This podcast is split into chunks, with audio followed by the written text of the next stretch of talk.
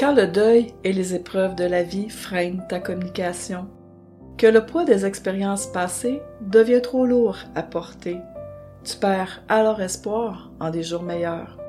Je suis Claudine Blier, coach et spécialiste des deuils sous toutes ses formes. Dans Il faut que je te dise, à toutes les deux semaines, je vais oser mettre des mots sur des sujets tabous et moins discutés pour aller à la rencontre de soi, mieux s'aimer et mieux se choisir. Je te propose de démystifier les deuils, les pertes et les renoncements pour libérer ton cœur et vivre plus sereinement. N'hésite pas à cliquer sur les liens pour me retrouver sur les réseaux sociaux et rejoindre le groupe Audacieuse en Action. On y va? C'est parti! Dans cet épisode, il faut que je te dise que notre corps nous parle tellement plus qu'on l'écoute. Mhm. Il se passe beaucoup de manifestations physiques à chaque fois qu'on vit des difficultés, qu'on rencontre des défis ou qu'on traverse un deuil, et même quand on a des bonnes nouvelles. L'objectif que je poursuis à travers cet échange avec vous, c'est d'aider à comprendre tout ce qui se passe dans notre corps, de comprendre aussi les impacts que ça apporte quand on est coupé des manifestations physiques et qu'on n'est pas à l'écoute. Et aussi, je vais terminer avec la notion de choisir de se faire du bien en passant par notre corps. Alors, on est prêt pour la suite? Avant d'aller plus loin, j'ai goût d'amener certains exemples qui démontrent qu'on est coupé de très tôt de, des messages de notre corps. Entre autres, souvent j'entends des personnes qui me disent je suis en épuisement, je suis en burn-out. Quand j'entends ça, ça me fait dire Oh my God, a fallu que ton corps te parle fort pour que tu puisses l'écouter. C'est souvent des manifestations et on les a pas entendues, on les a pas perçues, on a fait par-dessus ces manifestations-là. Je remonte dans des exemples de jeunes enfants. Quand j'étais toute petite, j'ai appris à faire du vélo quand même assez tard, mais un moment donné, j'ai pris une de ces plonges en vélo. Je me suis écorché les genoux, je me suis écorché le coude et le dessous du menton, puis je suis revenue à la maison. J'avais peur de faire du vélo à nouveau. J'avais aussi mal un peu partout. Et tout de suite, on m'a accueilli en me disant Ah, c'est rien, Claudine, viens, on va nettoyer la blessure, ça va passer avec le temps, c'est rien, pleure pas. De recevoir ce message-là, ça fait en sorte que j'ai pas osé mentionner que j'avais peur de refaire du vélo, mais ça me fait me refermer avec ce que je vivais.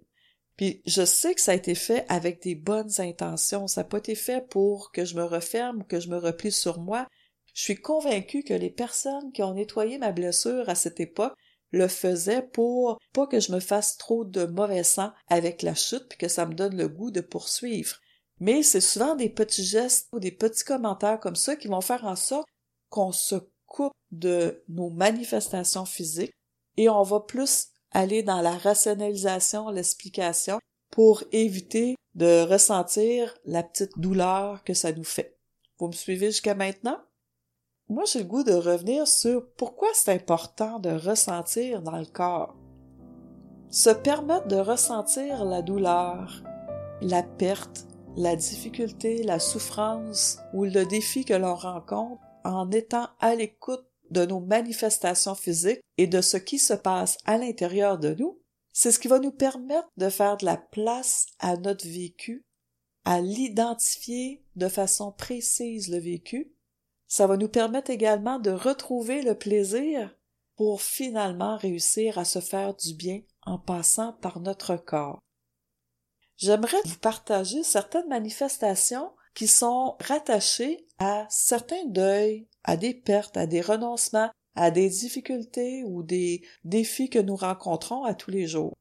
Je vous invite à penser à une situation où vous avez eu une mauvaise nouvelle, ou peut-être à une autre situation où il y a eu un conflit avec une autre personne. Pensez aussi peut-être à une situation où vous avez appris le décès d'un proche qui vous était cher. Comment ça s'est placé à l'intérieur de vous? Je vais nommer quelques effets physiques ou quelques manifestations, juste pour vous amener à réfléchir à ce que vous avez pu vivre. Est-ce que vous avez éprouvé une certaine perte d'appétit? ou au contraire d'avoir faim continuellement? Il y a plusieurs personnes qui vont me dire moi je mange mes émotions.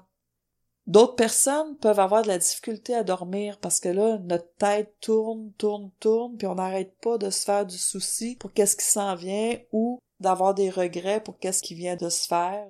D'autres qui veulent dormir tout le temps, tout le temps, parce que dormir nous évite de penser, nous évite d'être en contact avec qu'est-ce qui fait mal à l'intérieur de soi. Est-ce que quand tu as appris la mauvaise nouvelle, ça t'a amené des tremblements? Tremblements au niveau des mains, au niveau des jambes? Moi, il y a un exemple qui me vient quand c'est le tremblement. Je me souviens les toutes premières fois que j'ai pris la parole devant public au secondaire. Quand je suis arrivée au lutrin, mes genoux frappaient quasiment ensemble. C'était tellement drôle. Et là, je prenais une grande respiration pour revenir dans mon corps pour faire en sorte que mes genoux tremblent moins. Mais c'est un effet. Mon corps me disait quelque chose. Est-ce que la mauvaise nouvelle, est-ce que le décès, est-ce que le défi te fait vivre de l'anxiété? Est-ce que ça t'amène à avoir peur? Est-ce que ça t'amène à avoir des serments à la poitrine? Des serments à la gorge? Est-ce que tu as la mâchoire serrée depuis que tu as appris la mauvaise nouvelle? Est-ce que tu sens une lourdeur sur tes épaules suite au conflit que tu as avec ta famille? Est-ce que tu as des tensions dans le dos, dans le corps? Est-ce que tu te sens épuisé? Certaines personnes vont avoir même la difficulté à avancer et à se tenir debout après avoir appris quelque chose de grave. Il y en a d'autres qui n'auront plus le goût de rien faire, le, sentiment de léthargie, la baisse d'énergie. Pour d'autres, ça va être une augmentation du rythme cardiaque. Ça va amener des palpitations ou des défibrillations cardiaques. Là, ça amène tout plein d'effets au niveau du cœur. Certaines personnes vont avoir des bouffées de chaleur. Je pense entre autres quand tu es gêné, tu vas avoir des bouffées de chaleur. Tu vas venir pour parler puis les mots sortent pas, tu as mal à la gorge, un mal de tête. Ça peut amener de la confusion, des troubles au niveau de la vision, une perturbation du cycle hormonal. Quand la nouvelle frappe fort, ça peut venir toucher jusque-là également. Ça peut amener une certaine forme de constipation ou de diarrhée. On peut également ressentir les mêmes malaises que la personne décédée ou la personne qui vient de subir un accident grave. On peut somatiser ces douleurs-là puis les reproduire dans notre propre corps. Imaginez, ça n'en fait beaucoup de choses. Est-ce que vous vous reconnaissez dans les manifestations physiques que je viens de vous dire? Il y en a sûrement d'autres parce que je suis allée là, grosso modo, dans qu'est-ce qui se passe à l'intérieur de soi quand on apprend des nouvelles. Mais les manifestations physiques, c'est pas juste pour les émotions négatives, c'est pas juste pour les difficultés, pour les échecs, c'est pas juste pour les épreuves de vie. C'est aussi pour quand ça va bien, quand je suis heureuse, quand j'ai des bonnes nouvelles, quand je suis toute pleine d'énergie, quand j'ai quelque chose qui me stimule, quand je viens de réussir un certificat d'études, quand je viens d'avoir une promotion. Notre corps nous parle, quelle que soit la nouvelle que l'on a. Je t'invite vraiment à faire une liste de ce que tu ressens par rapport à certaines manifestations physiques. Je vais poursuivre en disant, quand on vit une perte, quand on a un deuil, quand on, a un renoncement à faire, quand on a une mauvaise nouvelle, c'est important d'être alerte à ce qui se passe dans notre corps, parce que par la suite, ça va nous permettre de voir précisément ce que je vis.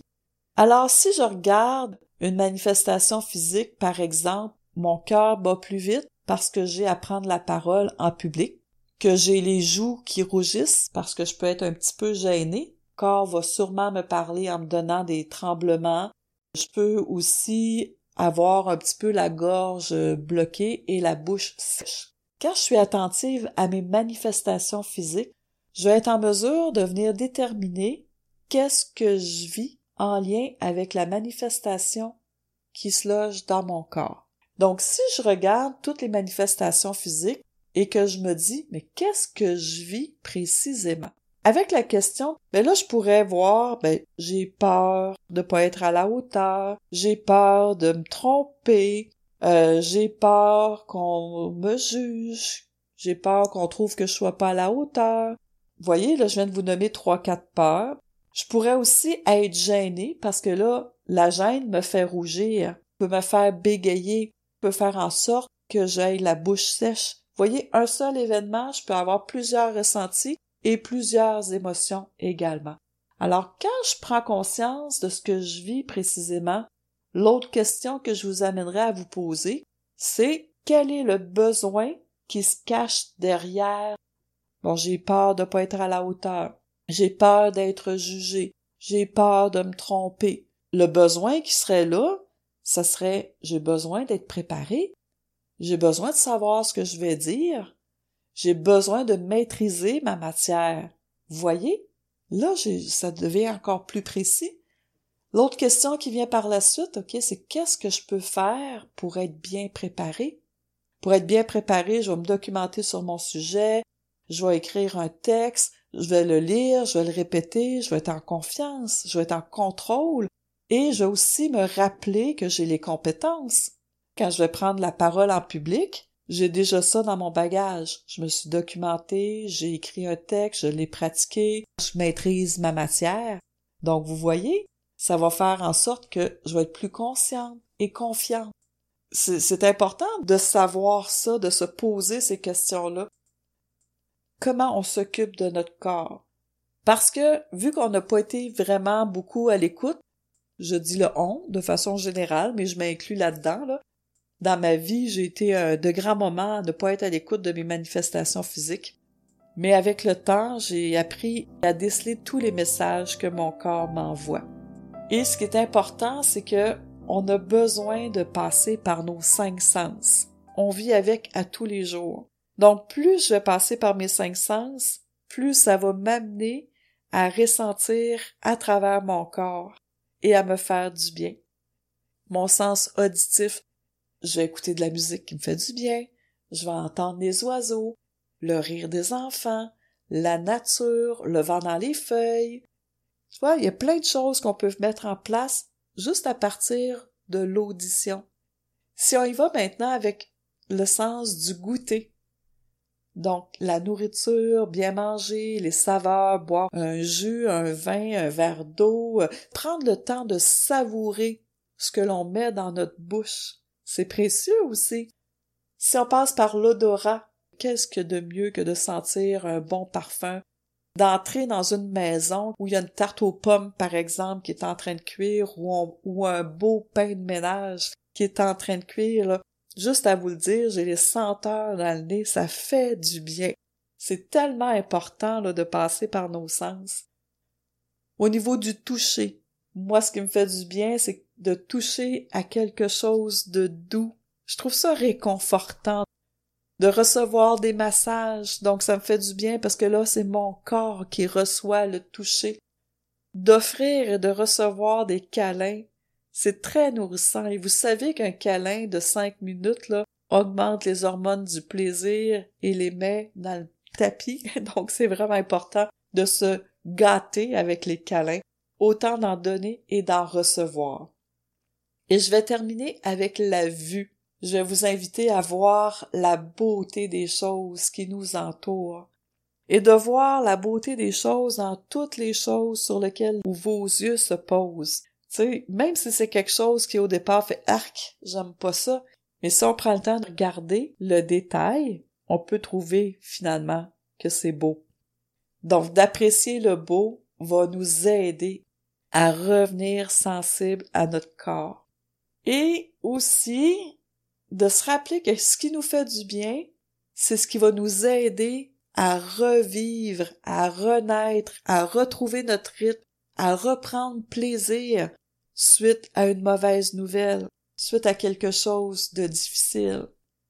Dites-vous bien que si vivre passe par nos sens, vivre, c'est goûter, sentir, voir, entendre et toucher parce que c'est vraiment par nos sens qu'on va ressentir le plaisir. Et on se rappelle que vivre, c'est une décision, c'est un choix qu'on fait dans chaque action, à chaque seconde, à chaque minute que l'on vit. Alors voilà, c'est ce que j'avais le goût de te partager sur tout ce qui se passe dans notre corps. Parce que plus on va être à l'écoute, plus on va être apte à venir voir ce que je vis de façon précise. Est-ce que je vis de la peine, de la tristesse, de la colère, de la frustration, de la déception, de l'impuissance, de l'impatience, de l'injustice, de l'insécurité? Tout ça, là, quand on est capable de nommer précisément ce que l'on vit, ça nous amène à pouvoir passer des actions pour obtenir plus de satisfaction dans notre quotidien. Mais tant aussi longtemps qu'on demeure dans le superficiel, qu'on n'est pas capable d'aller détailler ce que l'on vit précisément, mais vous conviendrez avec moi que c'est encore plus difficile de trouver les bons moyens de s'occuper de soi. Alors si je veux vraiment m'occuper de moi, j'ai avantage à être à l'écoute de mes manifestations physiques pour identifier mon vécu et après nommer clairement mes besoins et voir quelle est la plus petite action que je puisse mettre en place pour m'occuper de mes besoins de façon satisfaisante aujourd'hui. Maintenant, si ce que je t'ai présenté t'a plu, que les sujets abordés t'intéressent, n'hésite pas à partager avec tes amis, à noter 5 étoiles sur Apple Podcast et bien sûr, abonne-toi sur les plateformes habituelles pour écouter tous mes épisodes. Tu peux me retrouver sur les réseaux sociaux, rejoindre le groupe Audacieuse en action ou encore me contacter par email à merci À très bientôt!